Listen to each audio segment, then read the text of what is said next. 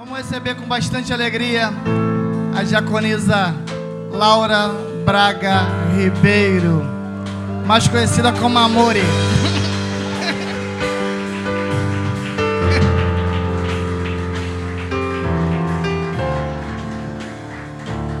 Graça e paz, igreja, amém? Louvado e engrandecido é o nome do Senhor. Abrimos a nossa Bíblia em, nos, em Cartas de Paulo aos Filipenses, capítulo 1, versículo 27. Louvado e engrandecido é o nome do Senhor. É tão bom ver a igreja do Senhor cheia, ver os irmãos louvando e engrandecendo o nome do nosso Deus. Amém, igreja? Filipenses, capítulo 1, versículo 27. A minha tradução diz assim: Portai-vos como cidadãos dignos do Evangelho de Cristo, para que dessa forma, quer que eu vá e vos veja, quer que tão somente ouça vosso respeito em minha ausência, tenha eu conhecimento de que permaneceis firmes num só espírito, combatendo unânimes em prol da fé evangélica. Amém? Os irmãos podem se sentar. Paulo escrevendo a cidade de Filipe, a igreja que ali foi fundada, a igreja que ali ele e Timóteo deram início, com muito carinho, com muito amor, uma igreja que, como a nossa, como meu marido falou, queridos, é bom sem óculos que eu não enxergo ninguém. Você pensa que eu estou te vendo, eu não estou te vendo, não, tá bom? É, é bem por aí, é a idade.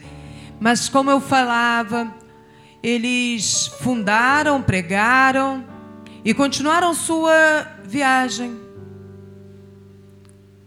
E nesse meio tempo, Paulo e Timóteo foram levados em prisões e nessa prisão, Paulo começa a escrever para, para essas igrejas, dar conselhos, falar com aquele povo.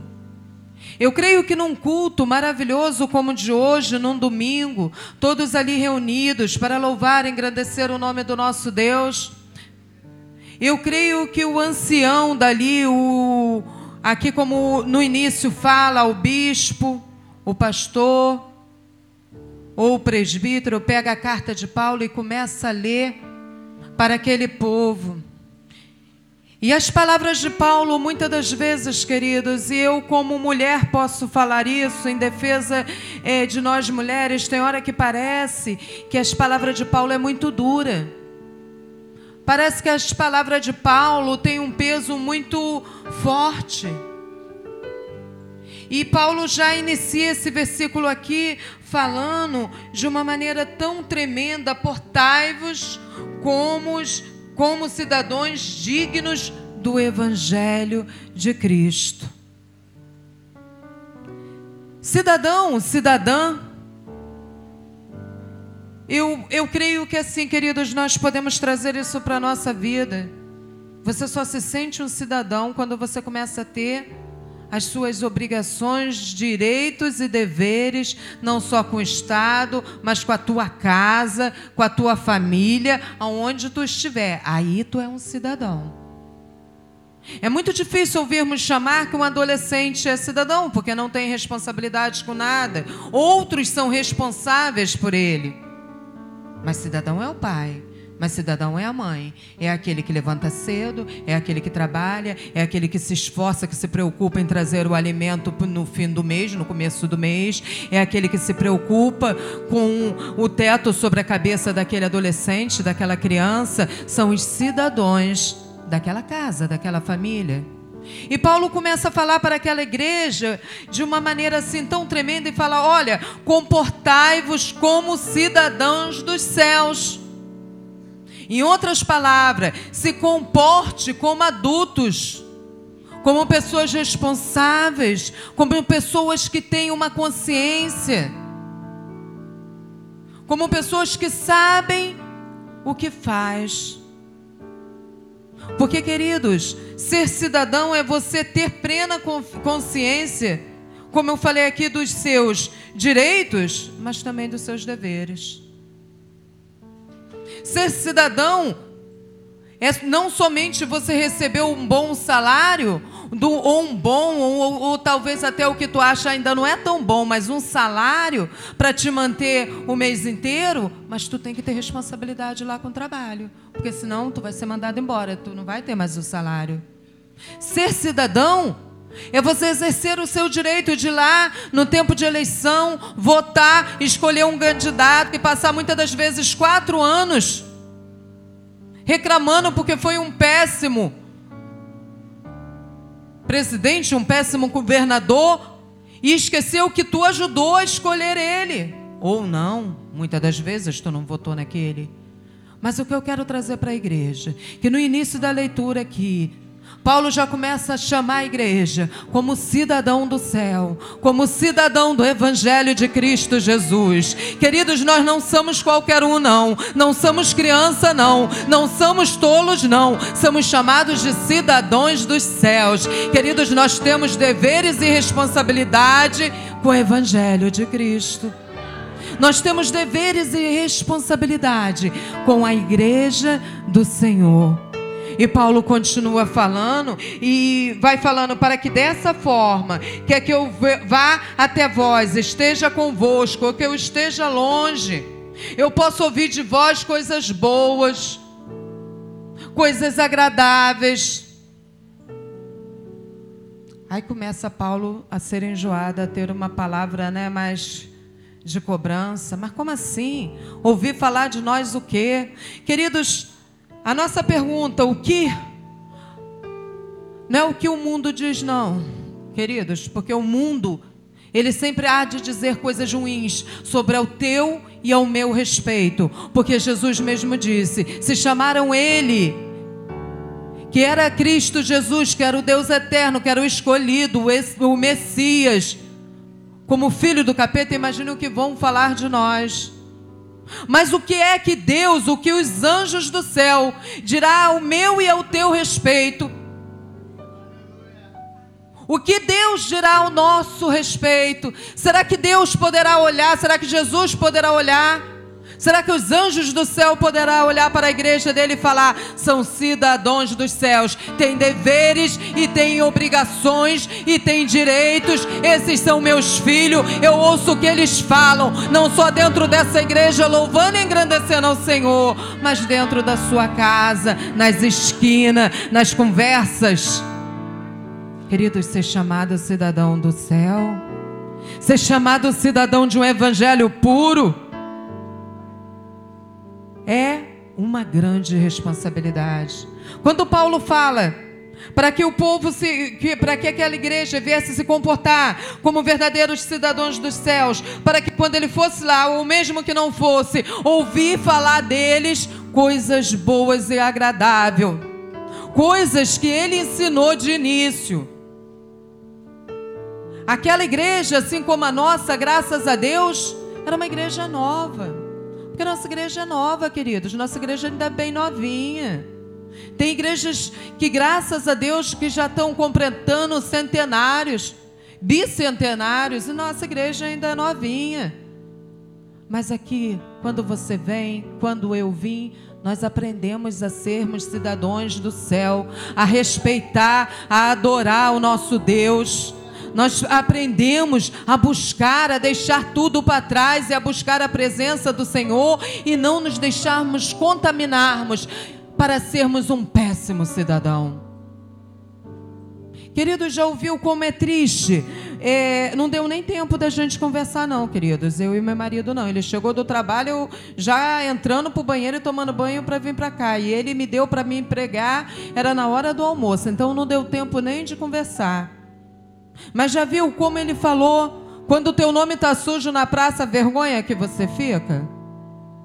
Já viu quando o teu nome está sujo na praça que vem alguém e fala: Vamos fazer aqui uma pesquisa para fazer um cartão? Tu quer fugir, tu quer enfiar tua cara em qualquer lugar.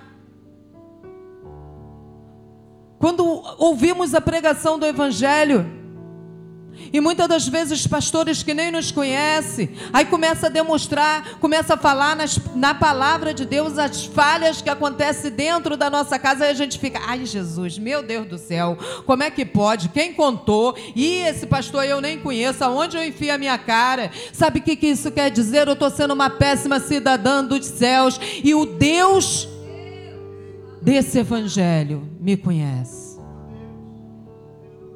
E o Deus desse evangelho sabe quem eu sou e pode dar testemunho ao meu favor ou contra eu. O que é muito difícil.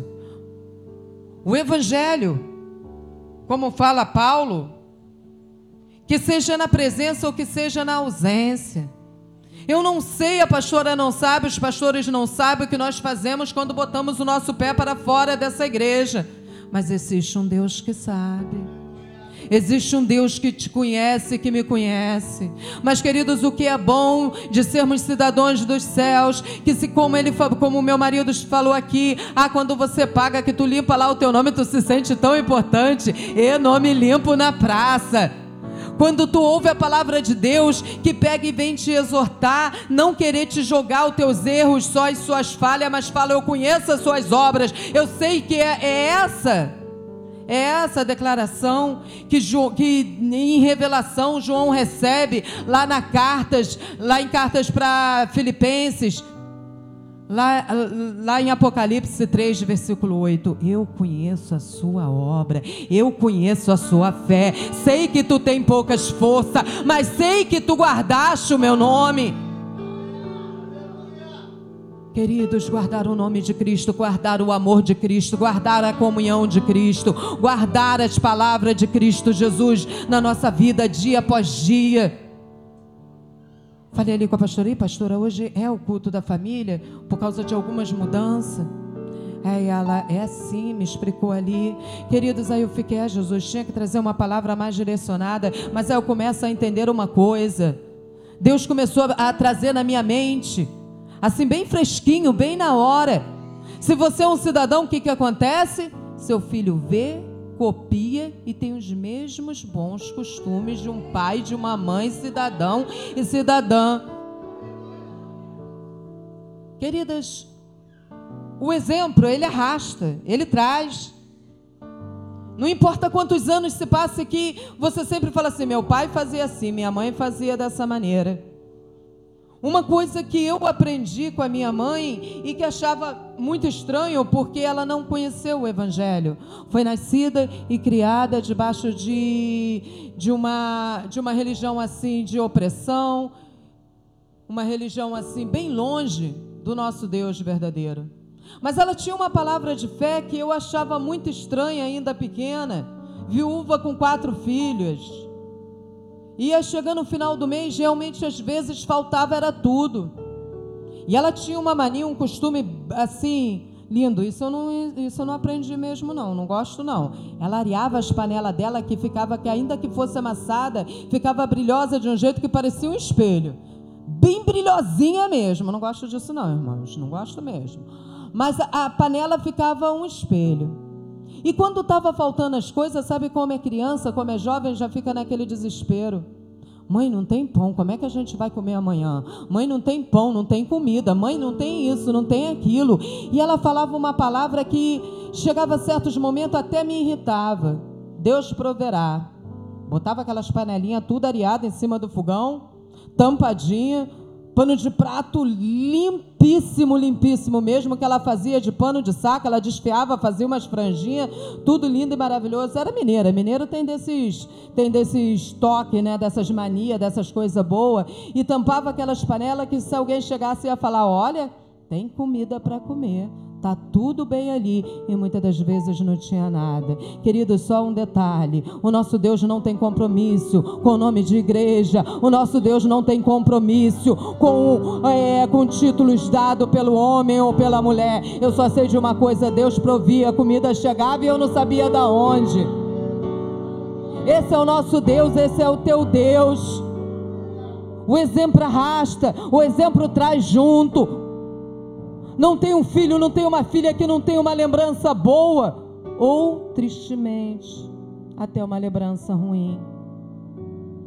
Mas, queridos, do nosso Deus, do homem, nós temos lembranças ruins. Eu também tenho lembranças da minha mãe ruim, lembranças bem péssimas. Mas do nosso Deus a gente não tem lembrança ruim nunca. Nunca, nunca, nunca ele falhou em nada. Nunca, nunca, nunca ele deixou a desejar. Ele veio na terra, ele se fez homem, ele se despiu da sua glória. Ah, num determinado tempo, num determinado momento, ainda lá em Gênesis ele fala, ele promete: Eu descerei na terra e me farei homem e darei a minha vida para que todo aquele que nele, que em mim creia, não pereça, mas que tenha vida eterna. E ele veio e ele demonstrou amor, e ele demonstrou carinho, ele demonstrou perdão, porque ele conhecia e conhece o meu e o teu íntimo. É muito bom nós falarmos de um Deus que nós não precisamos colocar máscaras para chegar diante dele, porque não adianta. Vínhamos conversando e muitas das vezes é, eu tive que concordar com a minha filha. É, muitas das vezes nos aborrecemos pelo meio do caminho, pelo meio do dia, pelo decorrer do dia e chegamos na igreja e temos até uma necessidade de colocar um sorriso falso no rosto porque o irmão do lado não tem nenhuma culpa. Colocamos um sorriso falso no rosto do irmão. Ai, graça e paz, oh glória, mas por dentro está tudo moído, tudo sofrido. Mas o que é mais tremendo é que quando eu dobro o meu joelho e vou falar com o meu Deus, máscara nenhuma eu preciso usar. Eu chego diante do meu Deus e falo: Olha, está difícil, está terrível, eu não aguento, eu não tenho força, mas tu és o meu redentor. É não ter máscaras diante do nosso Deus, é não ter que demonstrar aquilo que eu não sou. Estamos numa época de que cristão é super-homem, é mulher maravilha. Ele não sofre, ele não chora, ele não tem o porquê se abater. Mentira. Jesus chamou a cada um de nós como homem e mulher que somos. Fomos criados por Ele, Ele conhece as nossas fraquezas. Ele conhece o meu interior. Ele sabe de tudo que ocorre dentro do meu coração antes mesmo que eu pense. E como o salmista falou, ainda que a palavra ainda nem chegou na minha boca, ele já conhece muito bem. Ainda antes de eu ser criada no ventre da minha mãe, ainda que eu ainda era uma coisa informe, não tinha forma, não tinha osso, não tinha carne ele já me conhecia e sabia o que eu deveria ser, o que você deveria ser. Igreja cidadã dos céus, família cidadã dos céus, creia que o teu Deus te conhece. E se ele conhece a tua família, que coisa maravilhosa. Ele está lá sentado contigo. Hum. Ele está lá deitado contigo. Hum. Ele está lá na hora da palavra que você não deveria falar e você fala. Ele ouve o que eu comento e eu acho que ninguém está ouvindo, mas ele está. Ele sonda o meu coração e sabe o meu pensamento antes mesmo de eu até falar. Ele já sabe o que passou no meu, na minha mente, no meu coração. Como eu falei, eu não quero trazer palavra acusatória. Porque o nosso Deus não, não nos traz para isso. Mas antes ele fala bem assim: Eu bem sei o pensamento que tenho sobre vós, pensamento de paz e não de guerra, para vos dar o fim que eu desejo. O fim que Deus deseja para mim e para ti é de bênção, é de vitória, é de uma família que possa dizer: são verdadeiros cidadãos dos céus.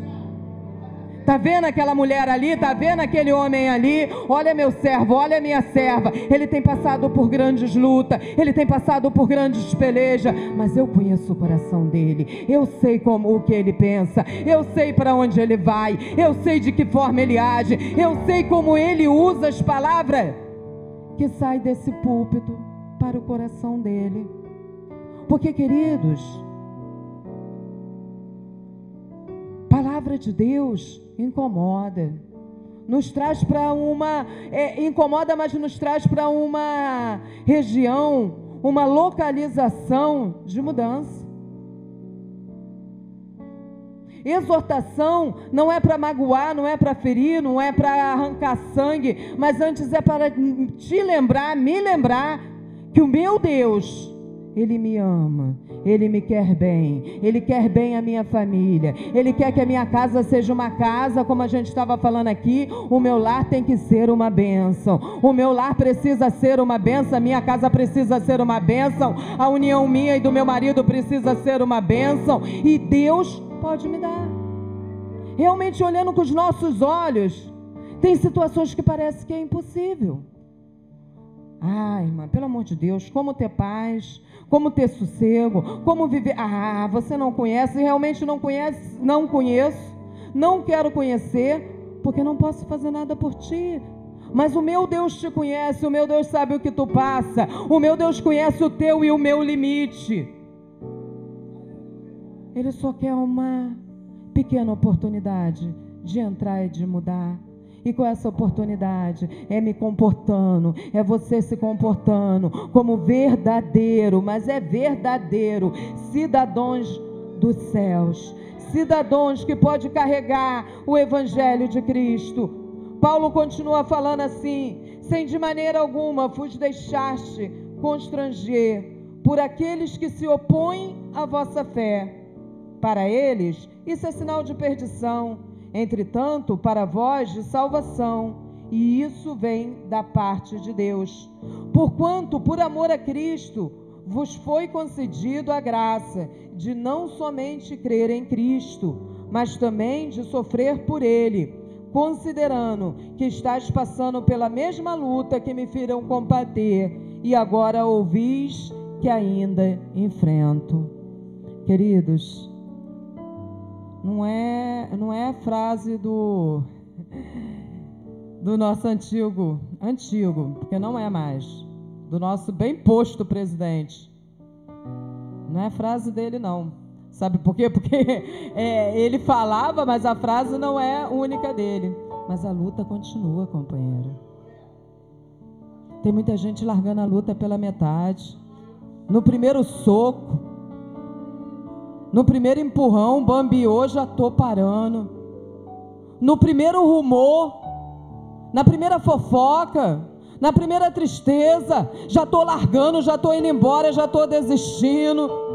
Na primeira palavra de não, já tá desistindo. Opa, não é assim não.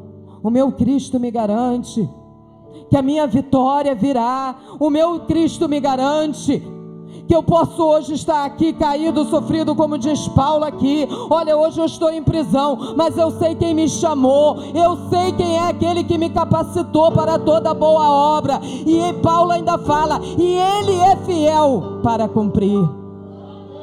Dizer que Deus é fiel para cumprir a boa obra na minha e na sua vida. Sabe o que isso vai querer dizer? Vou continuar tentando. A luta continua. Se hoje está difícil, amanhã vai ser melhor. Se hoje eu ouvi uma palavra que doeu, que machucou, que feriu, amanhã eu vou endireitar, eu vou melhorar, eu vou fazer diferente.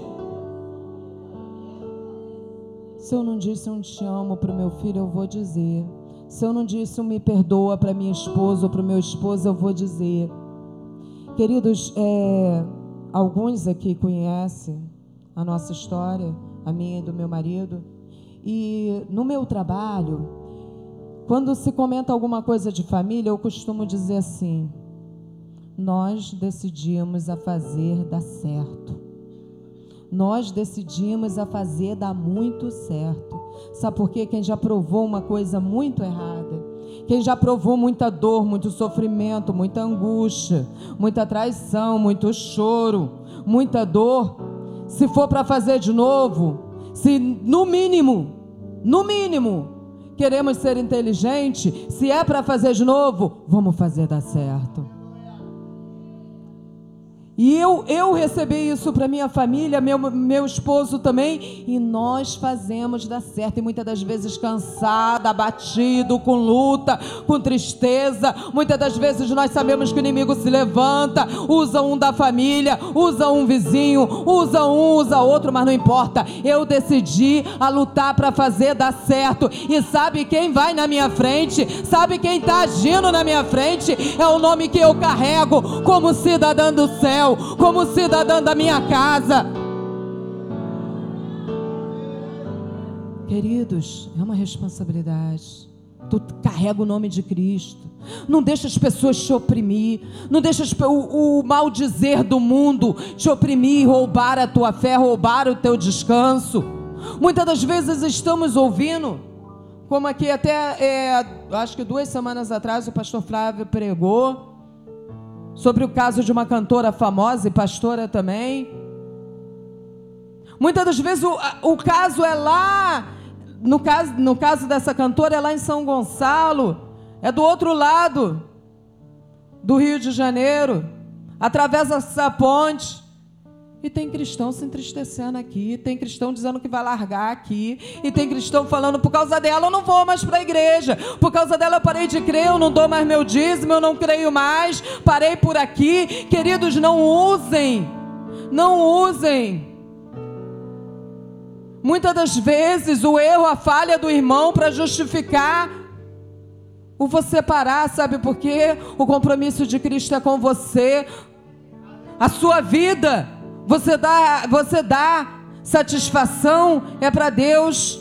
As vitórias você recebe é da mão de Deus. O que o irmão faz ou deixa de fazer, o que o irmão cometeu de erro ou deixa de cometer, existe um Deus que é chamado de justo juiz. Existe primeiro um advogado, o meu, o teu advogado, o advogado de todo ser humano na face da terra, que se chama Jesus.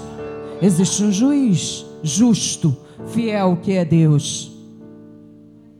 Para ele, para eles, nós entregamos tudo e todos e nos portamos diante deles como cidadãos e cidadãs do céu. Como homens e mulheres que precisa da presença de Deus, que precisa e que tem compromisso com o nosso Deus. Igreja amada, igreja de Cristo. Como eu falei, o final dessa pregação está lá em, é lá em Apocalipse, capítulo 3, versículo 8. As promessas dessa pregação aqui está lá.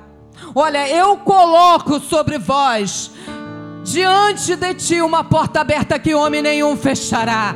Queridos, sabe o que isso quer dizer? O que Deus faz para ti? Homem nenhum, treva nenhuma, potestade nenhuma pode se levantar e dizer ao contrário. Quando Deus fala, vou te abençoar. Ah, queridos, o inferno inteiro sai da frente. Sabe por quê? o inferno inteiro sai da frente.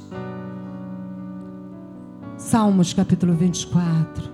Quem é esse Rei da Glória?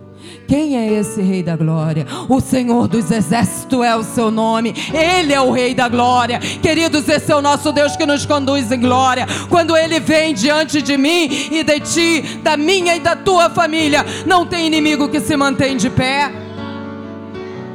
Não tem, queridos. Mas, irmão, você não conhece, não sabe o que, eu estou passando? Não tem, queridos. Eu não conheço mesmo, nem quero conhecer, como eu já falei aqui. O que eu conheço é o meu Deus que é general de batalha. O que eu conheço é o meu Deus que garante vitória. O que eu conheço é meu Deus que tem promessa comigo e contigo. O que eu conheço é um Deus que tem promessa com a família que crê no nome de Jesus Cristo.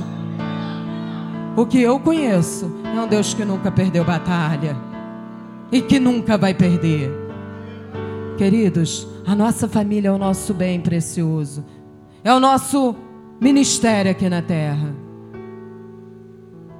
Eu vou fazer uma pequena, vou terminar essa palavra, vou fazer uma pequena homenagem aqui. Depois nós iremos orar pela nossa família, junta a família, junta os filhos Junta o familiar que tem aqui. Ah, mas eu não tenho ninguém. Junta aí com a sua discipuladora, com o seu discipulador. Junta com a nossa pastora. O nosso pastor André está na congregação de Rosas do Vento. Junta com a nossa pastora, que ela é mãe de todos aqui. Declara sobre a sua vida, sobre a vida da sua família, vitória.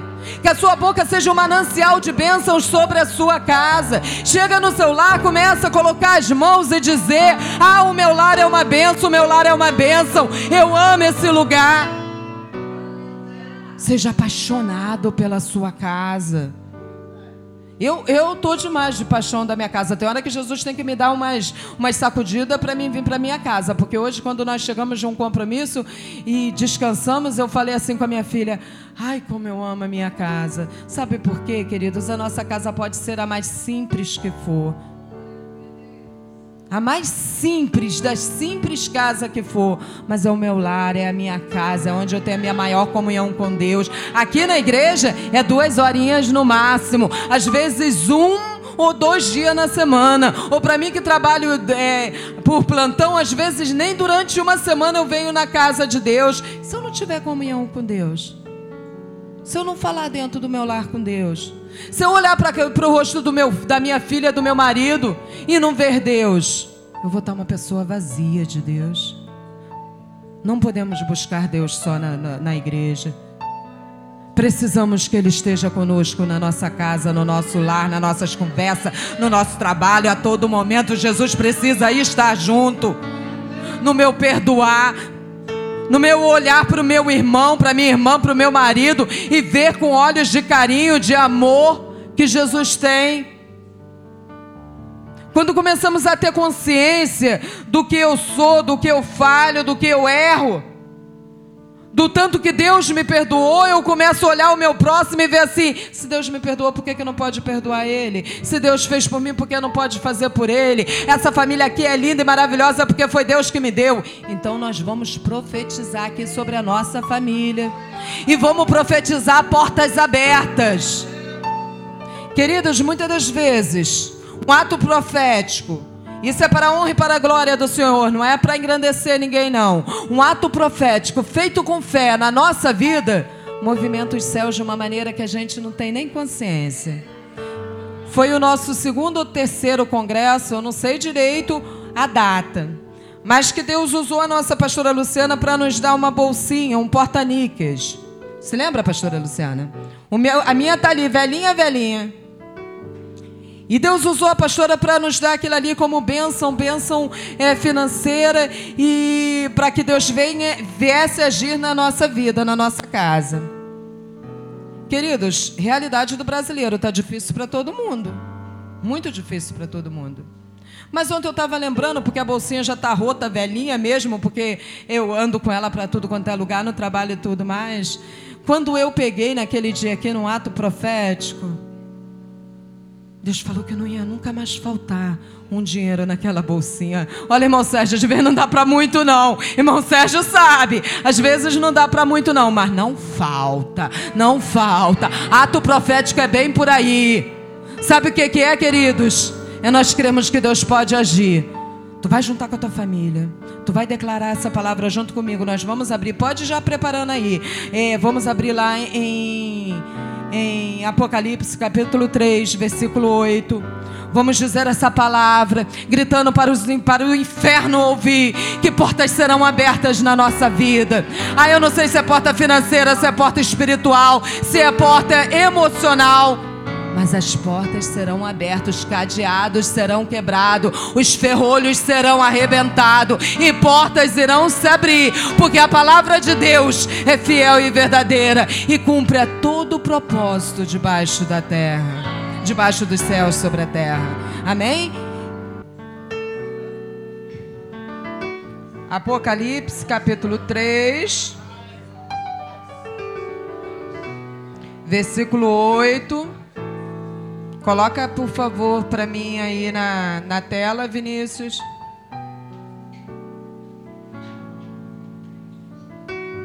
Palavra de Deus. Palavra profética de Deus para mim, para a tua vida, para mim e para a tua família.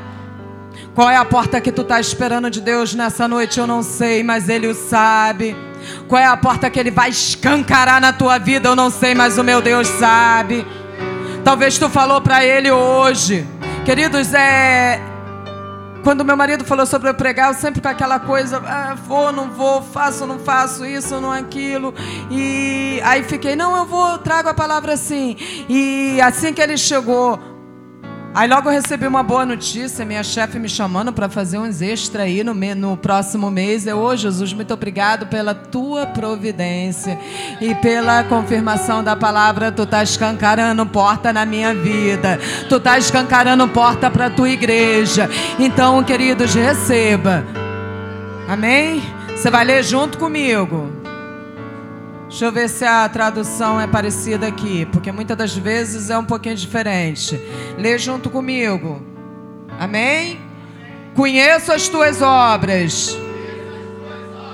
Eis que tenho colocado diante de ti uma porta aberta,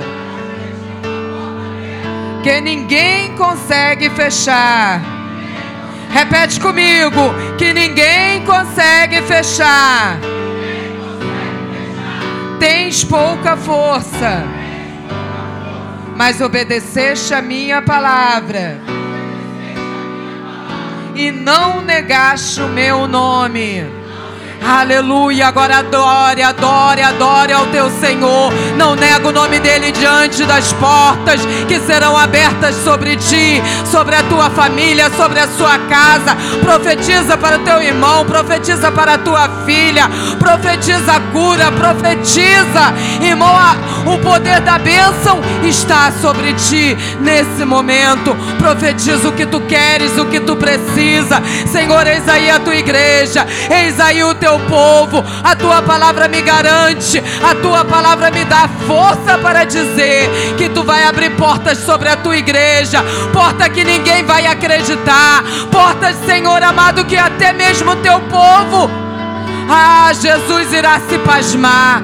Jesus abre portas, abre portas, salva, cura, liberta, trata a família como um todo. Vai adiante, Senhor, do lar dos seus filhos, da família dos seus filhos, e abre portas, abre portas sobre toda a família que aqui está. Nós cremos, Senhor, que tu tem o poder de agir e nós confiamos em ti. Em nome de Jesus. Amém, queridos. Não creia na minha palavra, creia na palavra de Deus. Ele colocou sobre vós portas abertas porque obedeceste a palavra dele e não o negaste. Amém?